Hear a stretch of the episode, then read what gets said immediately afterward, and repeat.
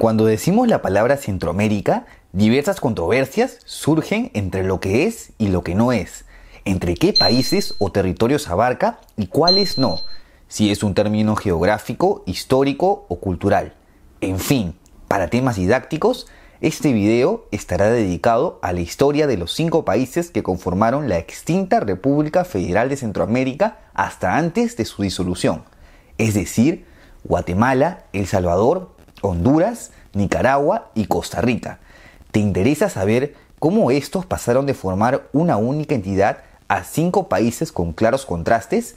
Dale, entonces quédate hasta el final del video.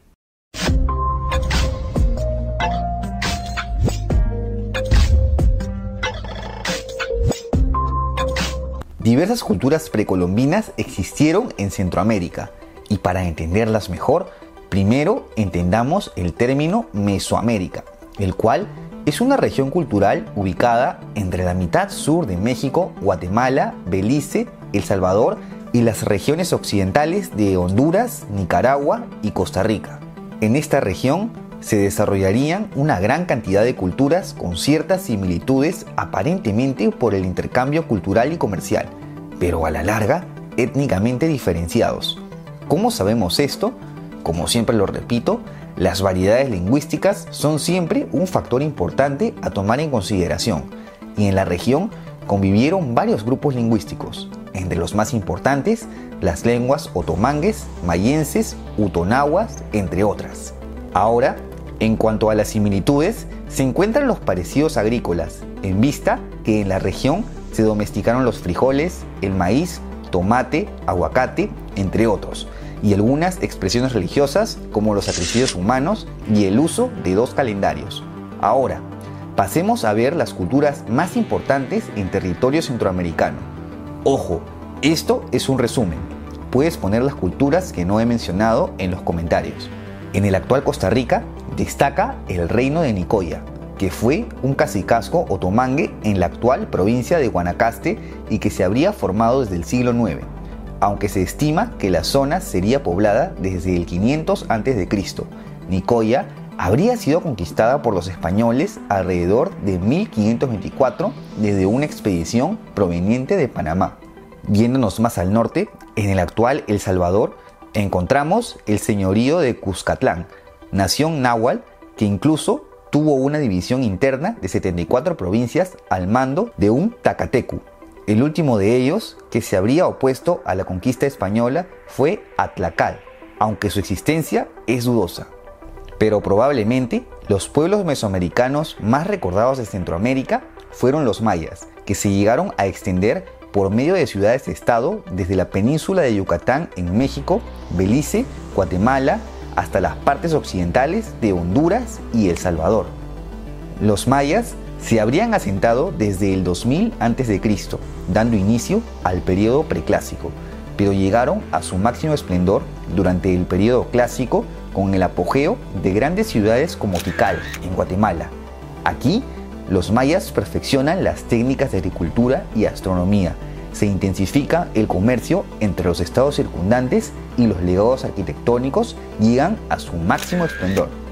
Hacia el periodo posclásico, varias ciudades comenzarían a ser abandonadas y la presencia maya se concentraría sobre todo cerca de fuentes de agua permanentes. Un estado destacable en este periodo fue el reino quiché, pequeño estado en los altiplanos de Guatemala. Este sería uno de los estados mayas conquistados por los españoles. Y hablando de los españoles, la conquista del territorio centroamericano se daría desde dos expediciones, desde el conquistado Imperio Azteca en el actual México, en donde Hernán Cortés enviaría distintas expediciones a partir de 1523 y desde Panamá, iniciadas por Pedro Arias Dávila. En general, la conquista de Centroamérica fue más dura que las hasta entonces conquista de México y las Antillas, pues el poder estaba descentralizado entre varios y diversos estados dispersos por densas selvas y altas montañas aunque otras expediciones se darían por mar, como la que estuvo a cargo de Gil González de Ávila, quien recorrió Costa Rica, Nicaragua y Honduras por el Océano Pacífico. Desde el norte, la expedición más importante estuvo a cargo de Pedro de Alvarado, adelantado de Cortés, quien partió con aliados de algunas ciudades del actual México y siguiendo las rutas comerciales de los aztecas, conquistaron a los quichés, Cuscatlán y los pueblos circundantes, ganando incluso aliados en el camino, es decir, los territorios de Belice, Guatemala y El Salvador. Desde el sur, Francisco Hernández de Córdoba, enviado de Pedrarias, llegaría hasta las costas de Nicaragua y anexa esos territorios a la gobernación de Castilla del Oro, por lo que se le considera el fundador de este país. Aunque claro, al sospechar que éste lo traicionaría, Pedrarias ordenaría su decapitación. Y como era de esperarse, tensiones entre ambas corrientes conquistadoras no se harían esperar. Con el tiempo, los territorios se comenzarían a organizar administrativamente. En 1535 se crea el Virreinato de Nueva España, que se fue separando en capitanías. La que nos concierne es la Capitanía General de Guatemala, fundada en 1542 y que en su máxima extensión ocuparía los territorios de Guatemala, Belice, El Salvador, Honduras, Costa Rica, el Estado mexicano de Chiapas y las provincias panameñas de Chiriquí y Bocas del Toro. Al igual que el resto de territorios conquistados en América, Guatemala pasaría por un proceso de mestizaje y la explotación de recursos se hizo a través de las encomiendas en donde se utilizó la mano de obra indígena cuestionablemente protegidos por las leyes de Indias. Asimismo, la inmigración de esclavos africanos también estuvo presente. Con los conflictos entre españoles e ingleses surgirían ciertas variaciones territoriales. Durante el siglo XVII, piratas ingleses ocuparían el actual Belice, del cual extraían el palo de Campeche para la producción de tinte. Al ser un territorio del que España no tenía mucho interés, pues lo iría descuidando. Con el Tratado de Madrid acabarían los ataques piratas a cambio que los ingleses puedan seguir extrayendo palo campeche ahora de manera legal, aunque oficialmente el primer superintendente británico en el territorio llegaría en 1789 sin denominar aún el asentamiento como una colonia para evitar más conflictos con los españoles. Asimismo, los ingleses auspiciarían la creación de la nación misquita en 1687, que ocupó la costa del Caribe de Nicaragua y parte de Honduras, pasando a convertirse en un protectorado británico. ¿Y quiénes eran los misquitos? Pues los orígenes de esta etnia son inciertos. Se estima que es una mezcla social entre indígenas, africanos y europeos surgidos desde el siglo XVII. Para un mejor control de los territorios, desde 1785 se aplicaría un sistema de intendencias en la Capitanía de Guatemala, creándose así la Intendencia de San Salvador, Chiapas, Comayagua, León, Costa Rica y Nicoya. Y es aquí cuando la división en los países actuales iba tomando forma. La siguiente división administrativa se daría luego de la Constitución de Cádiz de 1812, en la que la capitanía se dividió en dos, la provincia de Costa Rica y Nicaragua y la provincia de Guatemala. En vísperas de la independencia de esta última se segregarían tres provincias más, Chiapas, El Salvador y Honduras. Y en ese entonces, ¿qué pasaba con Nueva España? pues desde el grito de Dolores de 1810 se venía dando la Guerra de Independencia de México. Si bien la Capitanía de Guatemala gozaba de autonomía, esto sería el preludio para la independencia de Centroamérica, la cual se iniciaría desde el primer grito en la Intendencia de San Salvador, en 1811, liderada por Manuel José Arce. El siguiente movimiento se dio en 1813 durante la conjuración de Belén en la ciudad de Guatemala, revolución tras la que los conjurados serían enviados a prisión. Al año siguiente, un nuevo movimiento se daría nuevamente en San Salvador, tras el que el líder Santiago José Celis sería asesinado. En general, la independencia se dificultó por las medidas del capitán general José de Bustamante y Guerra, quien además reprimió y persiguió a los independentistas.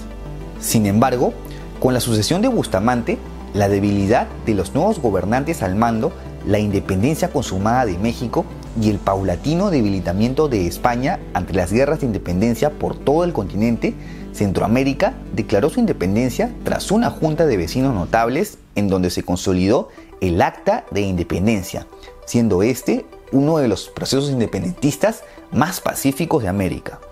Tras un periodo de incertidumbre, el recién proclamado Imperio Mexicano, con Agustín de Iturbide al mando, negoció la anexión de las provincias de Centroamérica con cada uno de los ayuntamientos, tras la que se dieron ante el descontento de gran parte de la población. Respuesta de México, ocupación militar de Guatemala y El Salvador. Sin embargo, ante un golpe de Estado a Iturbide, el imperio mexicano colapsa, a lo que Centroamérica declara su independencia bajo el nombre de Provincias Unidas del Centro de América, que incluía a todas las provincias que fueron parte de la Capitanía General de Guatemala, salvo por Chiapas, quien se unió voluntariamente a México tras un plebiscito. Al año siguiente, un Congreso Constituyente emite la Constitución Federal, en la que se cambió de nombre a la República Federal de Centroamérica y las provincias pasarían a ser llamadas Estado. El primer gobernante sería el liberal Manuel Arce, prócer salvadoreño de la independencia. Y como en la mayoría de independencias en Latinoamérica, conflictos post-independencia comenzarían ante dos facciones políticas, liberales, partidarios de la República Federal, y los conservadores, apoyados por la Iglesia y los latifundistas. Ante presiones de los conservadores, Arce traicionó a los liberales y disuelve el Congreso en favor del clan Aycinena.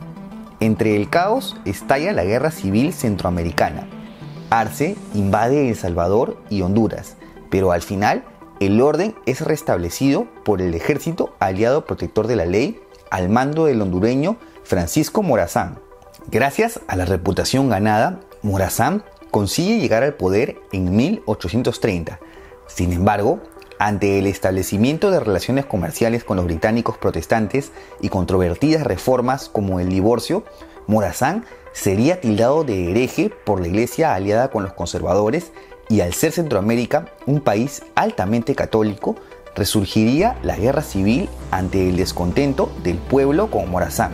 Tras esta nueva guerra, Morazán sería derrocado y ante la inestabilidad, los estados aprovecharon para declarar su separación el primero sería Nicaragua, seguido por Honduras y Costa Rica. Guatemala y El Salvador permanecerían juntos hasta 1840. ¿Y qué pasó con Morazán? Pues sería acogido en El Salvador para ser jefe de Estado, luego exiliado a Perú, tras lo que regresaría a Costa Rica, en donde derrocó al gobernante conservador. Al cabo de unos meses, estallaría una revuelta en Alajuela, tras la que Morazán sería derrotado y finalmente fusilado. Y con él moriría toda esperanza de la unificación de Centroamérica como una sola nación. ¿Y tú qué opinas? ¿Crees que el sueño de Morazán hubiera sido favorable para el destino de Centroamérica? No te olvides de dejar tu comentario y si te ha gustado este video, apóyame con un like y suscríbete a mi canal. Y si estás interesado en apoyar este proyecto, cualquier donación en Patreon será bienvenida. Hasta la próxima.